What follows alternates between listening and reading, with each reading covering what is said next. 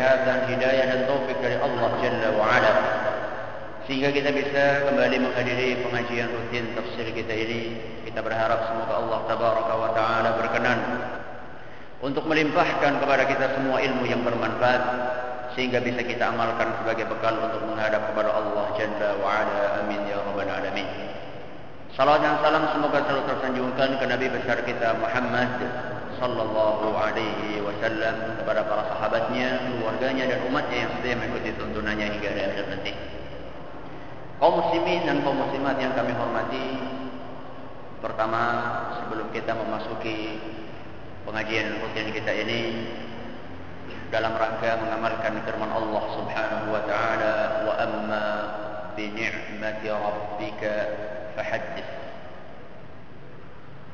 Andaikan kamu mendapat nikmat maka ceritalah kepada orang lain. Kalau dapat nikmat cerita. Bukan kalau pas lagi ditimpa musibah.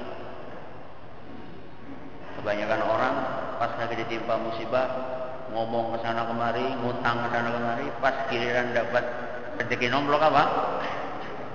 Diam seribu kata. Ini keliru. Yang benar kalau dapat nikmat minimal nah, cerita. Maksimal apa? Bagi-bagi. Maksimal bagi-bagi. Alhamdulillah pada malam Sabtu kemarin Allah Subhanahu wa taala berkenan untuk mengaruniai kami putra yang ketiga. Putra laki-laki. Anak pertama laki-laki, anak kedua laki-laki, anak ketiga laki-laki laki. Akan saya namakan Anjasyah. Anjasyah itu adalah nama salah seorang dari sahabat Nabi Sallallahu Alaihi Wasallam. Anjasyah, bukan Anjas Moro. Anjasyah itu nama salah seorang sahabat Nabi Sallallahu Alaihi Wasallam. Saya berharap juga anak tersebut menjadi anak yang soleh, bisa bermanfaat untuk umat dan untuk negara serta ibunya bisa segera dikaruniai kesehatan. Amin ya rabbal alamin. Kaum muslimin dan kaum muslimat yang kami hormati, setelah kita berpanjang lebar membahas tentang mukaddimah sebelum masuk ilmu tafsir, ada berapa mukaddimah kita bahas kemarin? Saking akeh jadi kelalen. Berapa? Tiga mukaddimah. Mukaddimah yang pertama apa? Hah? Apa mukaddimah yang pertama? Loh, pengajian tafsir di Masjid Agung itu ada eptanasnya loh. Dikira nggak ada ujiannya apa? Hah, mukadimah yang pertama apa? Apa? Kurang keras lah. Keutamaan membaca Al-Quran. Bagus. Ini mukadimah yang pertama. Keutamaan membaca Al-Quran dan kita sudah sampaikan beberapa keutamaan membaca Al-Quran. Mukaddimah yang kedua. Mengapa kita harus memahami Al-Quran dan kita sudah sampaikan tiga sebab kenapa kita harus memahami Al-Quran? Bukan hanya semata membaca tanpa memahami maknanya. Mukaddimah yang ketiga kaidah-kaidah penting dalam ilmu tafsir. Dan kita sudah sampaikan dua kaidah penting. Yang pertama adalah apa?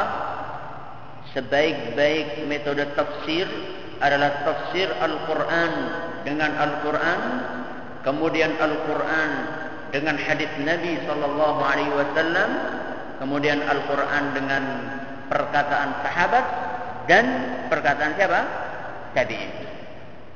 Kaidah yang kedua apa?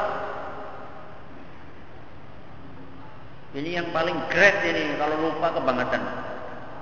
Hah? Tafsir dengan akal boleh seandainya memenuhi syarat-syaratnya dan sudah kita bahas syarat-syaratnya pada pengajian yang telah lalu. Setelah kita berpanjang lebar memasuki mukaddimah-mukaddimah tersebut maka mulai malam hari ini kita akan memasuki tafsir Al-Quran insyaallah. Lazimnya orang mau membaca Al-Quran itu membaca apa dulu? Sebelum bismillah A'udzu billahi rajim.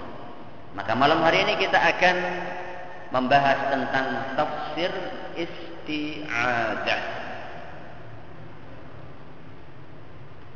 Sebelum kita memasuki tafsir isti'adah, kita, kita perlu tahu kenapa kita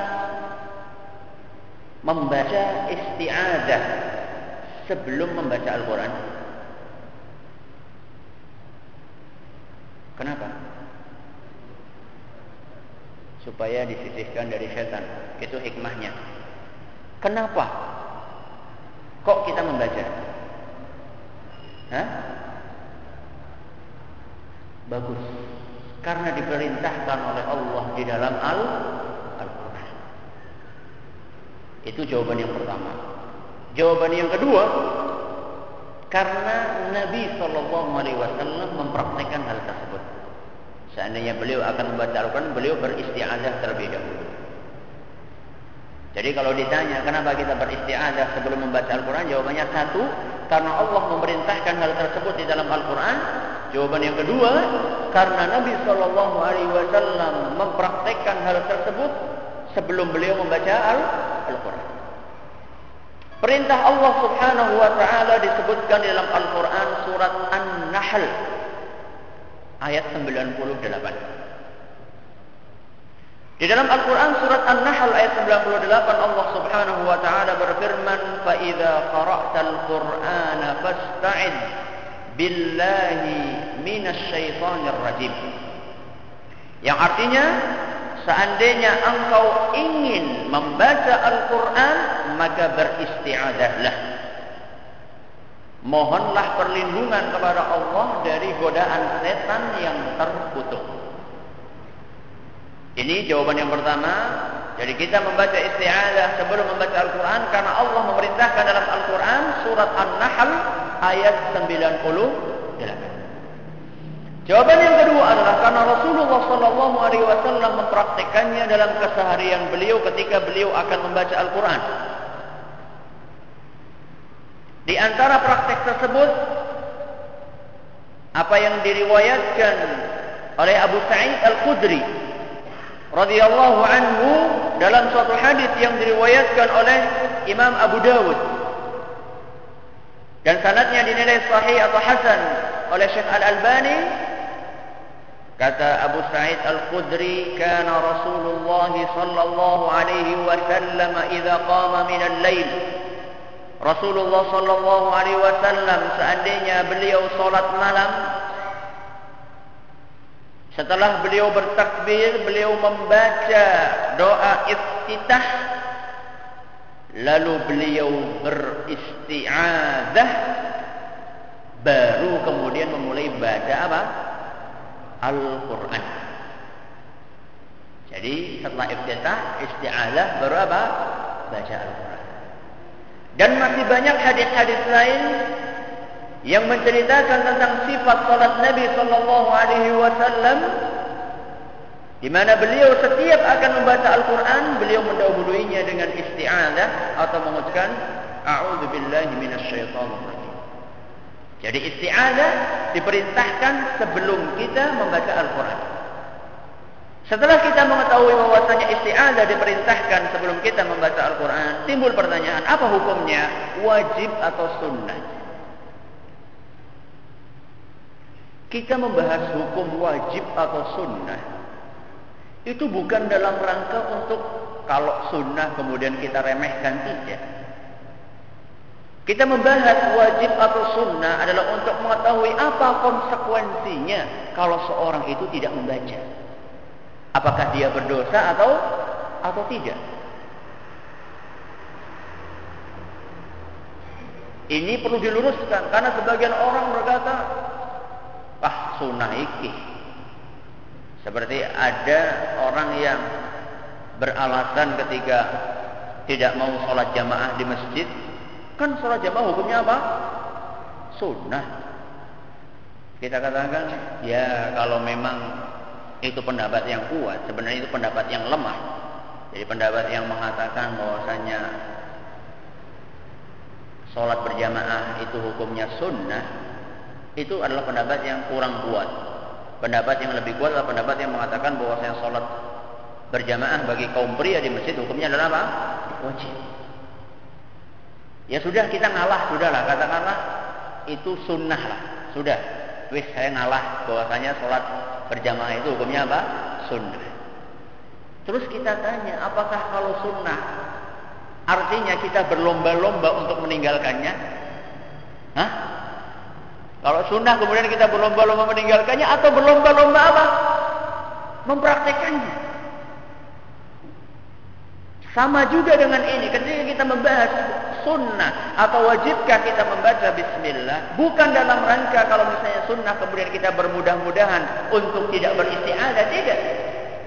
Tapi kita membahas ini tujuannya adalah untuk mengetahui apa konsekuensinya kalau wajib kalau ditinggalkan berarti berdosa. Kalau sunnah berarti kalau ditinggalkan tidak berdosa. Kata Imam Al-Qurtubi dan Imam Ibn Kathir. Pendapat yang dipilih oleh mayoritas ulama. Sebagian besar ulama adalah isti'adah. Sebelum membaca Al-Quran hukumnya adalah apa? Sunnah. Hukumnya apa? Sunnah. Jadi seandainya bapak-bapak dan ibu-ibu sekalian sebelum membaca Al-Quran tidak membaca ta'awud atau isti'adah maka tidak berdosa. Ini hukum beristi'adah. Kemudian pembahasan berikutnya adalah bagaimanakah redaksi isti'adah. Lafal isti'adah itu bagaimana? Ada beberapa redaksi yang disebutkan di dalam dalil-dalil baik Al-Quran maupun Sunnah. Di antara redaksi tersebut yang pertama yang paling umum adalah apa? A'udzu billahi minasyaitonir rajim.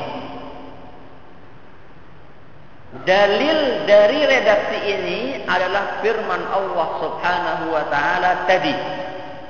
Surat apa? An-Nahl ayat berapa?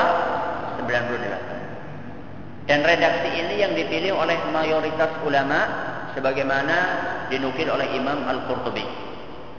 Ini redaksi yang pertama. Redaksi yang kedua adalah a'udzu billahi samii'il 'alimi minasy syaithanir rajim min hamzihi wa nafkhihi wa naftih sapa sing wasa apal Kita butuh para ulama yang dengar sekali langsung apa? Langsung apa? Kalau para ulama kita dulu dengar sekali langsung apa? Langsung apa? Makanya Imam Syafi'i rahimahullah taala kalau beliau mau ngapal, nah, punya buku mau diapal, bukunya kayak gini kan ya. Kalau beliau mau ngapal yang halaman sebelah kanan, yang sebelah kiri dia apa? Ditutupi dengan apa? Dengan telapak tangan. Bok apa? Bok apa? Bok kebaca kemudian langsung apa?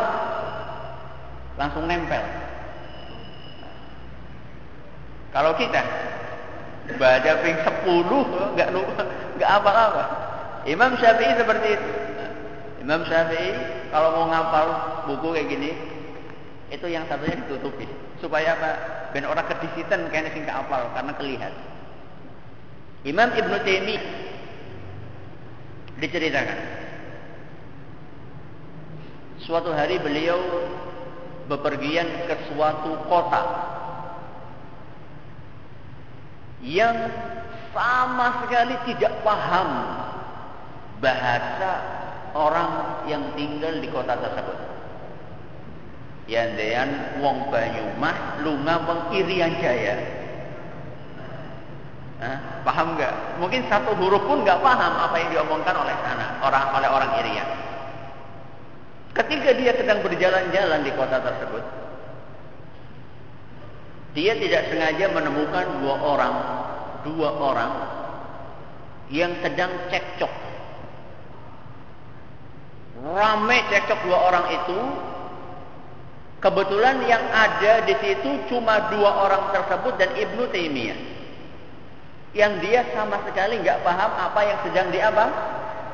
Yang sedang dicekcokkan oleh dua orang tersebut. Karena percekcokan itu tidak selesai, akhirnya dua orang itu ngadu pergi ke pengadilan. Pergi ke mana? Pengadilan. Ketika sampai di pengadilan, dua orang itu sama-sama ngaku benar. Si A ngaku benar, si B ngaku benar. Akhirnya kata uh, kata Pak Hakim, saya butuh saksi yang menyaksikan perdebatan kalian berdua dari awal sampai akhir. Supaya saya tahu mana yang benar, mana yang salah. Coba cari saksi.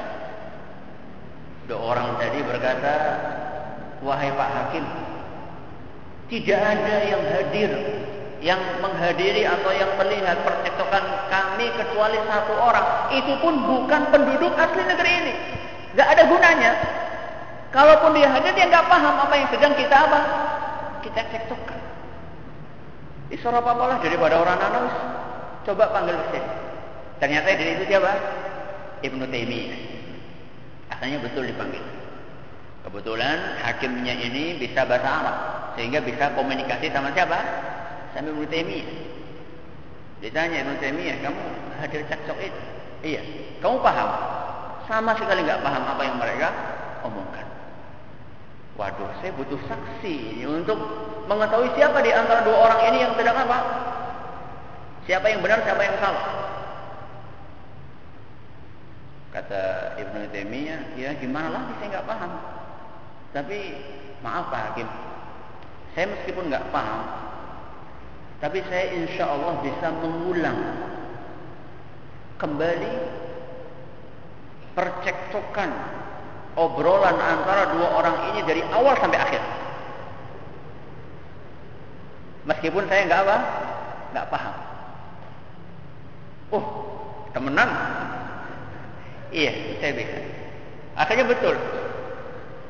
Dari awal sampai akhir A ngomong ini, B ngomong ini, A ngomong ini, B balas kayak gini. Dari awal sampai akhir. Padahal dia nggak paham tapi begitulah otak para ulama kita. Kenapa? Karena otaknya encer, mereka rajin ibadah, jarang maksiat, nggak kayak kita.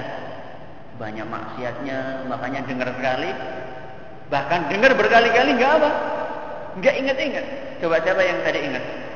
Mungkin ada Ibnu Taimiyah baru di sini mungkin. Hah?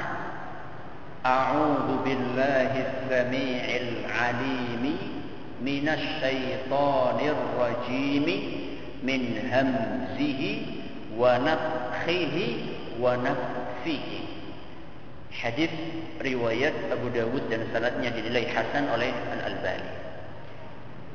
Pembahasan berikutnya adalah apakah isti'adzah itu termasuk bagian dari Al-Qur'an atau tidak? Tadi sudah dijelaskan kalau mau baca Al-Quran kita diperintahkan untuk membaca isti'adah. Timbul pertanyaan, apakah isti'adah itu termasuk bagian dari Al-Quran? Atau salah satu ayat dari Al-Quran atau tidak? Ada yang tahu? Bagian atau bukan? Iya atau bukan? Iya. Iya. Gak ada yang bukan ini. Satu kata ini, nggak ada perbedaan pendapat di antara para ulama di Masjid Agung ini. Jawabannya, para ulama telah berijma' bersepakat bahwasanya isti'adah bukan bagian dari Al-Quran. Ayo. Jadi nggak ada perbedaan pendapat di para ulama. Inilah pentingnya ngaji. Makanya kita harus ngaji supaya kita tahu mana yang ulama bersepakat, mana yang berselisih. Kalau misalnya ulama berselisih dalam masalah ini, mungkin saya masih bisa tolerir. Tadi jamaah yang mengatakan ini adalah apa? Bagian dari Al-Quran. Para ulama telah berijma bahwasanya isti'adah itu bukan bagian dari Al-Quran atau bukan ayat dari Al-Quran. A'udzu billahi minasyaitonir rajim itu bukan bagian dari Al-Quran. Ijma' tadi dinukir oleh Imam Al-Qurtubi dalam tafsirnya. Dari keterangan ini, maka kita mengetahui kekeliruan sebagian khatib ketika akan menyampaikan ayat Al-Quran. Banyak di antara mereka yang berkata, Allah subhanahu wa ta'ala berfirman di dalam Al-Quran, A'udzu billahi minasy syaithanir rajim. Bismillahirrahmanirrahim. Kemudian baca apa? Ayat. Jadi yang seperti ini keliru. Jadi kalau misalnya ada khatib nah, mengatakan Allah Subhanahu wa taala berfirman di dalam Al-Qur'an, "A'udzu billahi minasy syaithanir rajim. Bismillahirrahmanirrahim." Apa misalnya ya ayyuhalladzina amanu qu anfusakum wa ahlikum nara. Yang seperti ini keliru. Kenapa? Karena isti'azah itu bukan bagian dari Al-Qur'an. Jadi kalau misalnya dikatakan Allah Subhanahu wa taala berfirman a'udzu billahi minasyaitonir rajim, itu mengesankan bahwasanya a'udzu billahi minasyaitonir rajim itu bagian dari apa? Firman Allah. Dan itu bukan bagian dari firman Allah. Dari maknanya saja sudah enggak pas. Coba yang maknanya ya. Allah subhanahu wa ta'ala berfirman, Aku berlindung kepada Allah dari godaan setan yang terkutuk. Allah berfirman, Aku berlindung kepada Allah dari godaan setan yang terkutuk. Berarti Allah berlindung kepada siapa? Allah. Dari maknanya saja sudah nggak pas.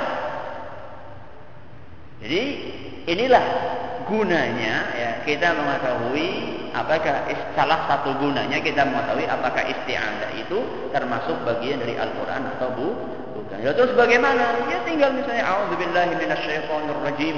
Allah Subhanahu wa taala berfirman dalam Al-Qur'an langsung apa? Ya ayyuhalladzina amanu qu anfusakum wa ahlikum nara. Kalau misalnya di awal surat, maka dimulai dengan apa? Bismillahirrahmanirrahim. Misalnya apa? Alhamdulillahirabbil alamin. Pembahasan berikutnya adalah momen apa sajakah yang kita diperintahkan untuk membaca isti'adah. Momen apa saja yang kita diperintahkan untuk beristi'adah. Tadi sudah kita bahas sebelum membaca apa? Al-Quran.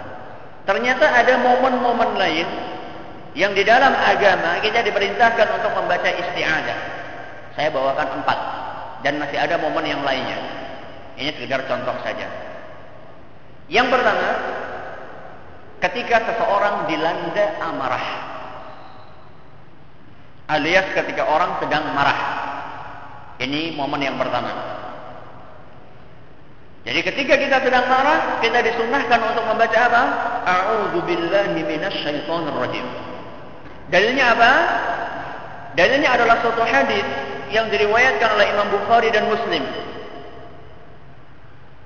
Salah seorang sahabat Nabi yang bernama Sulaiman bin Surad bercerita. Istabba rajulan 'inda an-nabi sallallahu alaihi wasallam. Pada suatu hari ada dua orang yang bertikai dan bertengkar di hadapan Nabi sallallahu alaihi wasallam.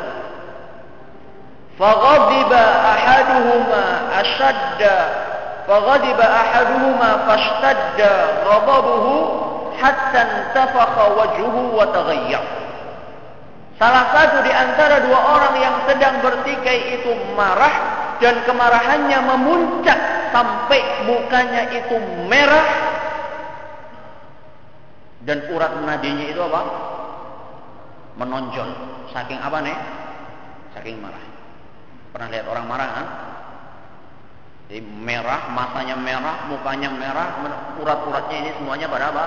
Pada menonjol. Faqala Nabi sallallahu alaihi wasallam ketika melihat itu Rasulullah sallallahu alaihi wasallam pun bersabda, "Inni la a'lamu kalimatan law qalaha la dhahaba anhu alladhi yajid." Kata Nabi SAW, saya tahu suatu kalimat Andaikan orang tadi yang sedang marah itu membaca kalimat tersebut, maka kemarahannya akan apa? Akan hilang. Dalam riwayat lain Nabi mengatakan, "A'udzu billahi minasyaitonir rajim."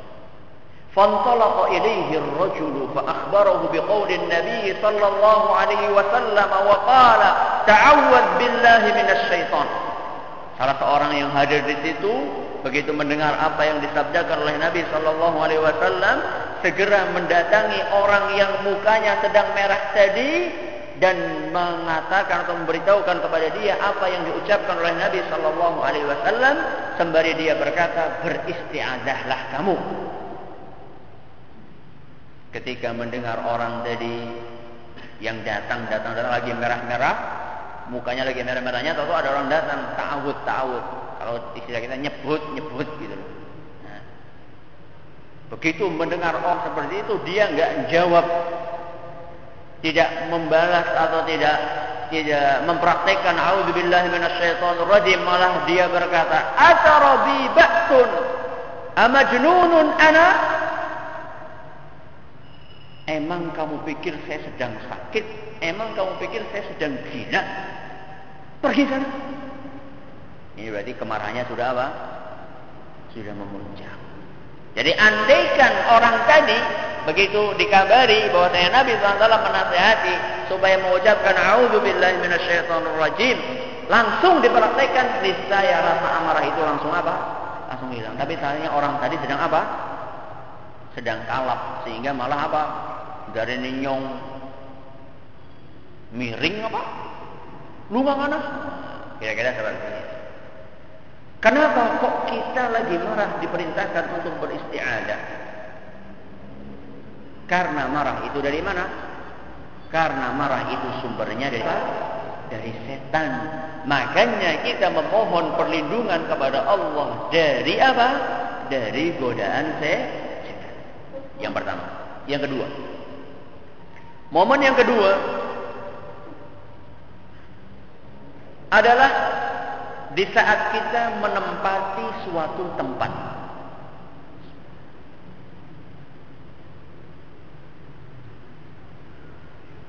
Di saat kita menempati suatu tempat. Ya macam-macam. Panjenengan misalnya berkunjung ke rumah orang lain mau nginep di situ. Bacain baca isti'adzah sedang camping, nah, sedang camping kemalaman, bikin apa? bikin tenda sebelum di situ apa? Isti'adzah. Baru pindahan rumah. Apa? Isti'adzah terlebih dahulu. Meskipun tidak ada isu bahwasanya rumah itu adalah rumah apa? Rumah angker. Jadi isti'adzah itu bukan hanya menempati tempat yang apa? Yang angker saja. Pendek kata misalnya kemalaman lagi bepergian. Pengen nginep di hotel. Baca apa? Isti'adzah dalilnya apa? Dalilnya adalah sabda Nabi sallallahu alaihi wasallam yang diriwayatkan oleh Imam Muslim dari Khawlah binti Hakim man nazala manzilan thumma qala. Barang siapa yang menempati suatu tempat kemudian dia beristi'adzah dan mengucapkan a'udzu billah a'udzu bikalimatillahi tammati min syarri ma khalaq ini isti'adzah khusus ini ha? bukan a'udzu billahi minasyaitonir rajim tapi apa a'udzu bi kalimatillahi tammati min syarri ma khalaq barang siapa yang mengucapkan ini lam yadurruhu syai'un hatta yartahila min manzilihi dzalik maka tidak ada suatu apa pun yang bisa mencelakakan dia sampai dia meninggalkan tempat tersebut barang siapa yang menempati suatu tempat kemudian dia membaca a'udzu bikalimatillahi tammati min syarri ma maka tidak ada suatu apa pun yang bisa mencelakakan dia sampai dia meninggalkan tempat itu. Jadi kata Nabi tidak ada suatu apa pun berarti ini mencakup semuanya. Entah itu binatang berbisa, entah itu setan, entah itu jin, entah apa saja manusia, apa-apa saja. Dan sudah terlalu banyak orang yang mempraktikkan hal ini dan terlindungi. Contoh, ada sekelompok anak-anak muda yang camping. Karena kemalaman maka mereka buka apa? Buka tenda. Pembimbingnya itu mengingatkan dengan hadis Nabi Shallallahu Alaihi Wasallam ini. Wah, Islami teman ini. Campingnya di Arab, bukan di Indonesia. Kalau di Indonesia mana tempat baca apa? Baca a'udzu bikalimatillahi tammati min syarri ma khalaq.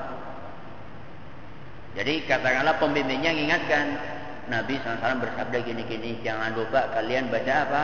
A'udzu bikalimatillahi tammati min syarri ma. Asalnya betul mereka semuanya baca itu. Nginep semalam nggak ada apa-apa. Malam ketiga nggak ada apa-apa. Malam ketiga malam kedua nggak apa-apa. Malam ketiga apa-apa. Mereka makan di situ bakar-bakar di situ tidur di situ. Tiga hari tiga malam nggak ada apa-apa begitu mereka apa? Tiga hari sudah selesai campingnya mereka apa? Kukut-kukut.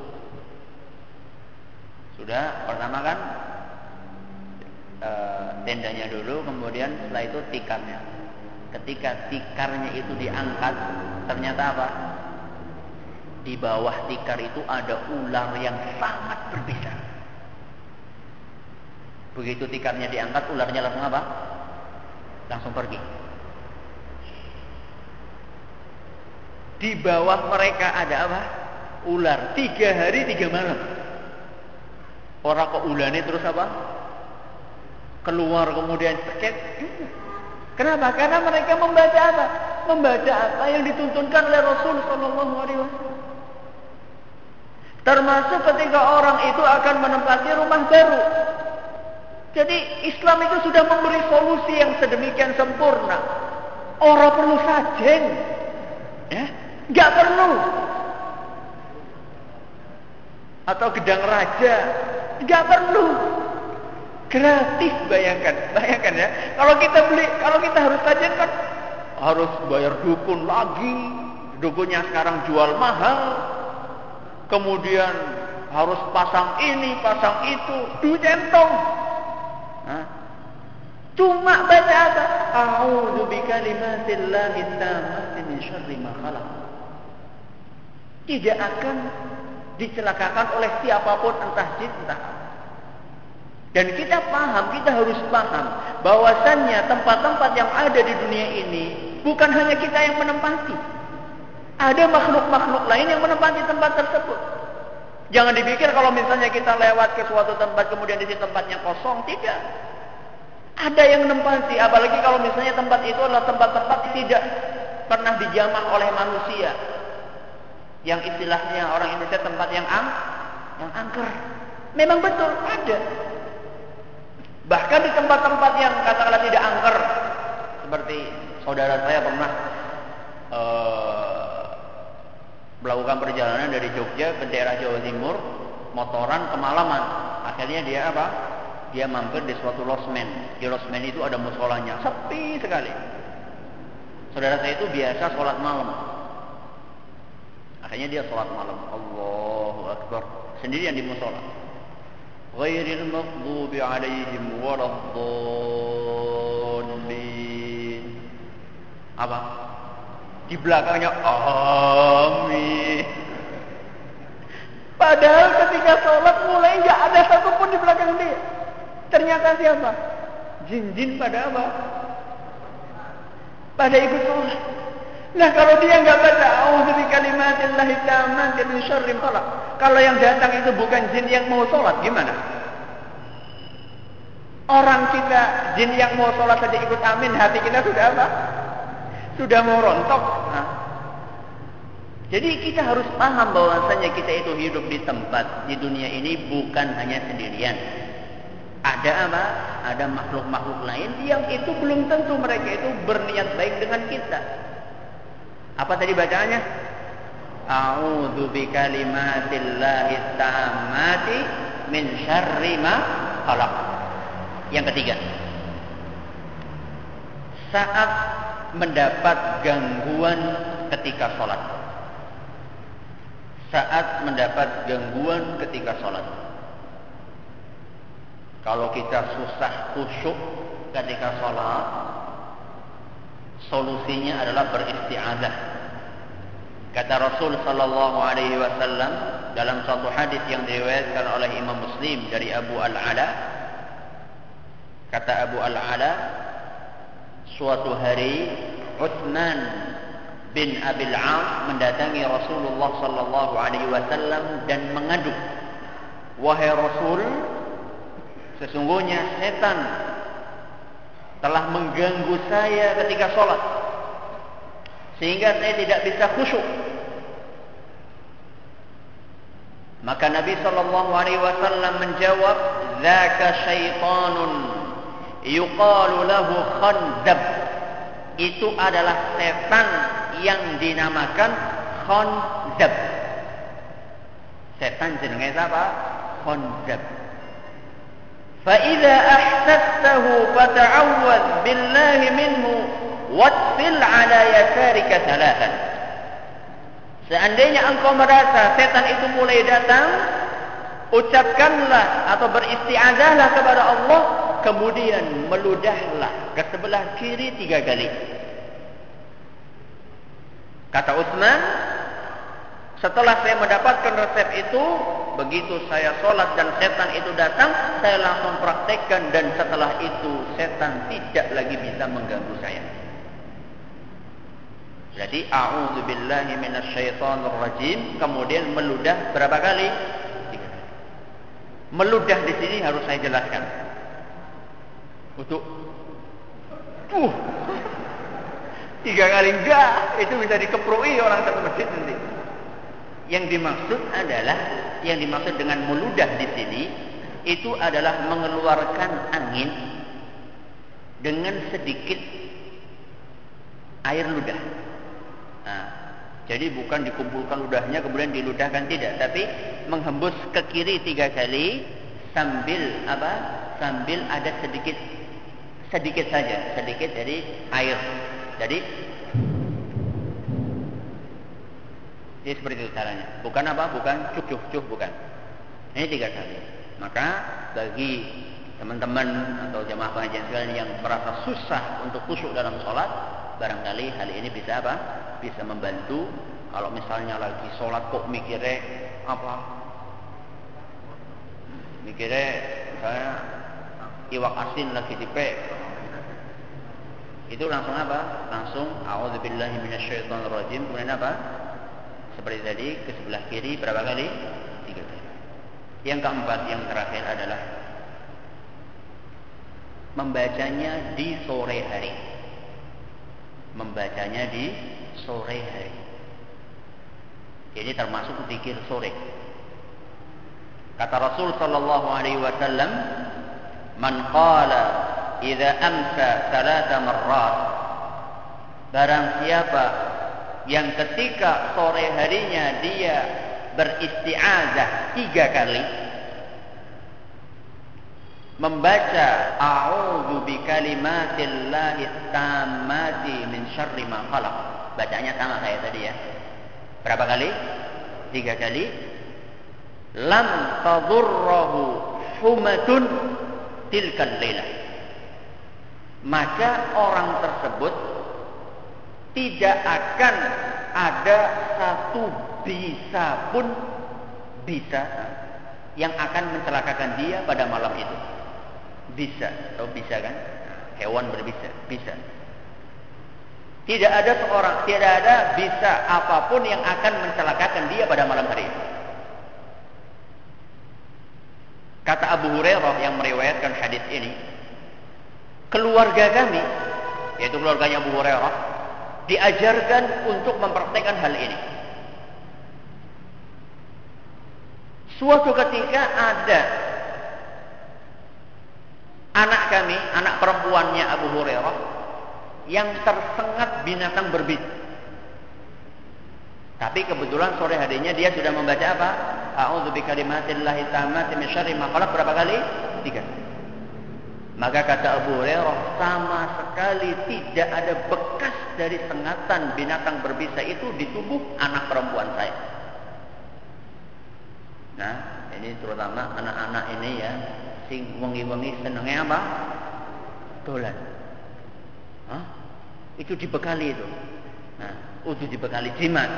Nah, dibekali apa? A'udzu bikalimatillahi tammati min syarri ma berapa kali? Termasuk bapak-bapak juga sing wengi-wengi mengsawah. Ya, yang malam-malam ke sawah. Pengennya golek tikus malah dicokot apa? Cokot ular. Nah, maka bacalah a'udzu bikalimatillahi tammati min syarri ma khalaq tiga kali. Mungkin sampai di sini pengajian kita pada kesempatan kali ini. Enggak tahu masih ada waktu. Ada dua menit. Silakan ada yang mau tanya.